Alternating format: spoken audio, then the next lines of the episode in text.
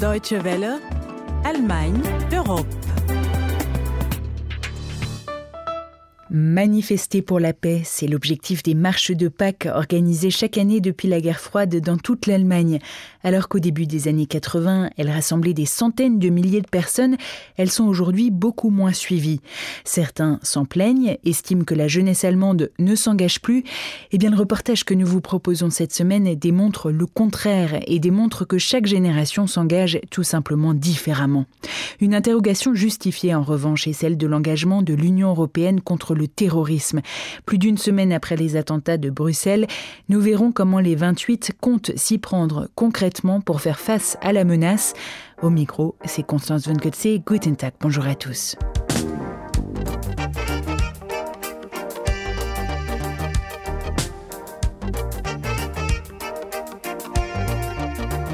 À Eichstätt, une petite ville de 13 000 habitants en Bavière, au nord de Munich, les habitants s'engagent pour les réfugiés.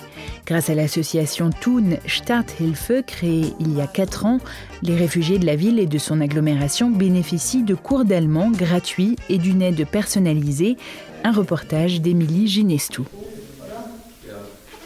Il est 16h, quatre étudiants de la faculté d'Eichstätt se retrouvent dans une grande salle de classe mise à disposition par la ville. Chaque mardi, ils enseignent bénévolement l'allemand à six réfugiés afghans arrivés depuis peu en Allemagne. Le thème de la séance aujourd'hui, le vocabulaire de la boulangerie.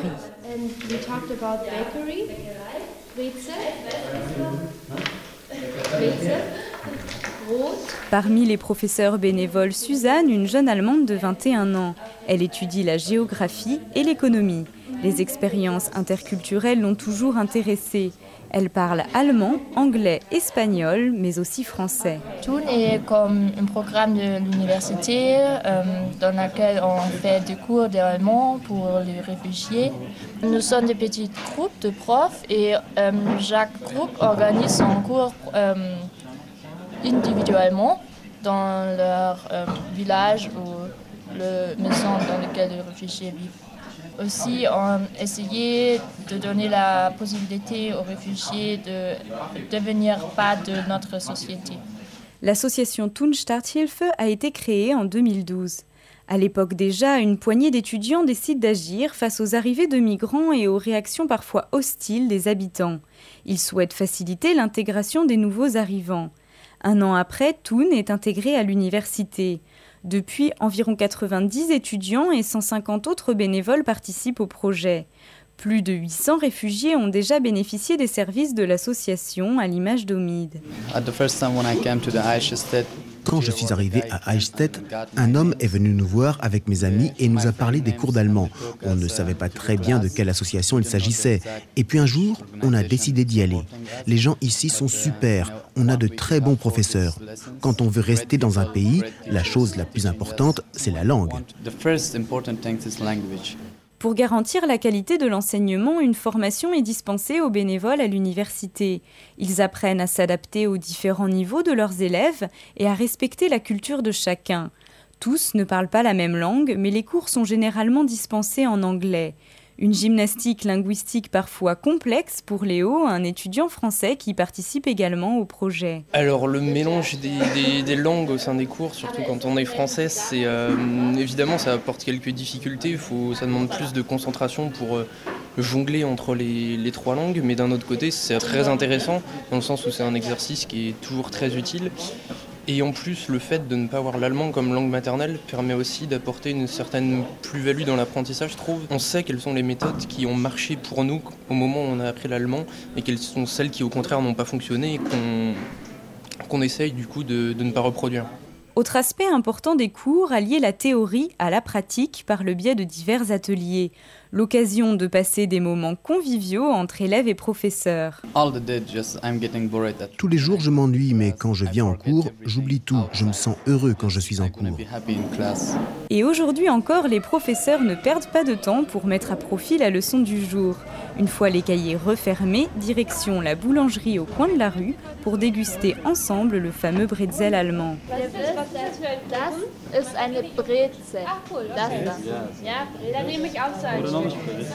Si l'aide apportée aux réfugiés est précieuse, l'expérience est tout aussi enrichissante pour les bénévoles. Un point sur lequel s'accordent Suzanne et Léo. Oui, c'est une bonne possibilité pour nous aussi parce qu'on apprend quelque chose de ces pays aussi, la langue, la culture et tout ça. Ce que je retiens le plus de Thun, c'est vraiment la, la, découverte culturelle et l'ouverture d'esprit que ça apporte.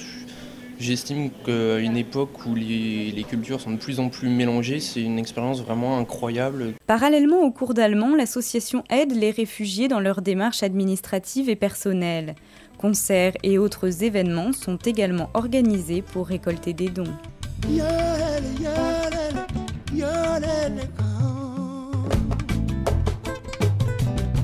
À noter aussi que l'association faisait partie des lauréats 2015 du prix pour l'engagement citoyen décerné chaque année par le Parlement bavarois.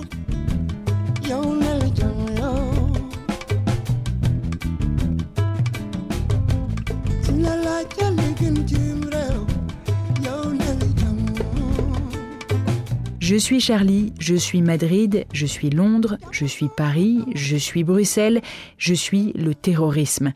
Je frappe là où on ne m'attend pas et même là où on m'attend. Cela fait plusieurs mois que la Belgique était sur le qui-vive et pourtant elle n'a pas pu empêcher les attaques kamikazes à l'aéroport et dans le métro bruxellois mardi dernier. Depuis, les critiques fusent, mais au-delà des prétendues défaillances des services de renseignement, c'est l'ensemble du dispositif européen de lutte contre le terrorisme qui est mis en doute. Alors comment l'Union européenne fait-elle face? Quels outils? Des éléments de réponse avec Katia Beach. La bourde belge, c'est le titre du quotidien britannique Le Times après les révélations pour le moins gênantes de la Turquie. Deux jours après les attentats, on apprenait en effet que l'un des deux kamikazes avait été arrêté en Turquie pour des faits de djihadisme, relâché puis expulsé vers les Pays-Bas. La Belgique et les Pays-Bas en avaient été informés. Mais où est passée l'info? Recep Tayyip Erdogan, le président turc, accuse la Belgique de laxisme. Le ministre des Finances français Michel Sapin évoque même une forme de naïveté. À Charles Michel, Premier ministre belge, de souligner les faits, les autres pays n'ont pas fait mieux. La liberté a été frappée dans son cœur, comme elle l'avait été il y a quelques mois à Paris, ou il y a plus longtemps à Londres ou encore en, en Espagne.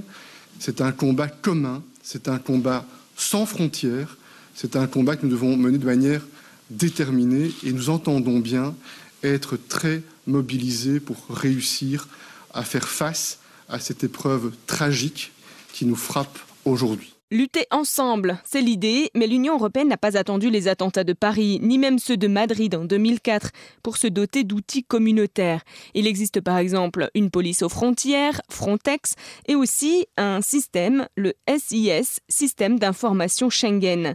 C'est un système qui permet en un clic de signaler aux autres États les personnes recherchées, suspectées, les vols commis, les terroristes, etc. L'outil existe, mais pour l'eurodéputé belge Gérard Depré, encore faut-il qu'il soit bien utilisé. Le véritable problème est que les États membres ne sont même pas obligés de communiquer au système d'information Schengen la liste de tous les terroristes et de ceux qui sont suspects de terrorisme. Il faudrait, il faudrait que certains échanges soient obligatoires et que la, coopération et le transfert de renseignements euh, et la coopération euh, en matière d'échange de données se fassent de manière systématique, ce qui n'est pas le cas maintenant, ce qui est là le principal handicap. Nous devons investir beaucoup plus dans l'information. Nous savons euh, qu'il y a un certain nombre de djihadistes qui sont déjà revenus sur le territoire des États de l'Union européenne. Nous savons qu'au fur et à mesure que l'on va durcir la pression contre Daesh en Syrie et en Irak, il y en a un grand nombre qui vont revenir, euh, et donc il faudra absolument avoir un échange d'informations entre tous les services de sécurité de tous les États membres pour faire face à cette menace. L'Union européenne apparaît en tout cas impuissante et c'est l'ensemble de l'espace Schengen qui est remis en cause. Au lendemain des attentats, les ministres de l'Intérieur des 28 États membres se sont réunis à la hâte pour trouver un moyen d'améliorer la coordination. Le Premier ministre français, Manuel Valls, propose quant à lui un pacte européen de la sécurité. Contrôle systématique euh, aux, frontières de l'espace Schengen, déploiement de gardes-frontières européens.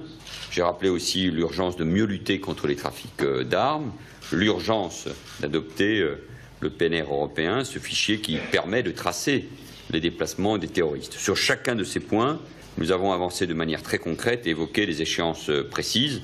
Le PNR, par exemple, doit être adopté le mois prochain par le Parlement européen. Un accord doit être atteint en juin sur les questions des gardes frontières. Et tout cela doit former un pacte européen de sécurité qui aura comme pendant une Europe de la défense capable d'intervenir vraiment sur les théâtres extérieurs. Le PNR, c'est le Passenger Name Record. Le système existe déjà aux États-Unis. Il a été mis en place après les attentats du 11 septembre et permet de collecter les informations de tous les passagers aériens. Adopter ce système à l'Union européenne, c'était une proposition qui avait été faite par la Commission européenne en 2011. Sauf que depuis, le projet est bloqué par le Parlement au nom de la protection des données personnelles. Les détracteurs du PNR et les défenseurs des libertés soulignent par ailleurs que ce fichier n'aurait pas permis d'éviter ni les attentats de Paris, ni ceux de Bruxelles, puisque les terroristes n'avaient pas pris l'avion. Les eurodéputés devront voter le mois prochain sur la mise en place de ce fichier de données. Il s'agira de trouver un juste milieu entre sécurité et liberté. L'Union européenne dispose d'autres outils dans sa lutte contre le terrorisme. Par exemple, le réseau Airpol, qui a pour objectif d'augmenter la sécurité générale des aéroports européens grâce à une collaboration intensive et plus structurelle entre les États membres. Il existe également le réseau Atlas, qui réunit depuis 2001 toutes les forces d'intervention des pays de l'Union européenne, de la Suisse et de la Norvège. Des entraînements conjoints sont régulièrement organisés. L'Union européenne à l'épreuve du terrorisme, une chronique de Katia Beach à retrouver comme le reste du magazine sur notre site internet dw.com français, rubrique médiathèque ou podcast. Et puis si vous souhaitez nous écrire, rien de plus simple, il suffit de nous envoyer un mail à français.dw.com. On se quitte avec un titre du chanteur allemand Cicero, décédé brutalement le 24 mars à l'âge de 45 ans.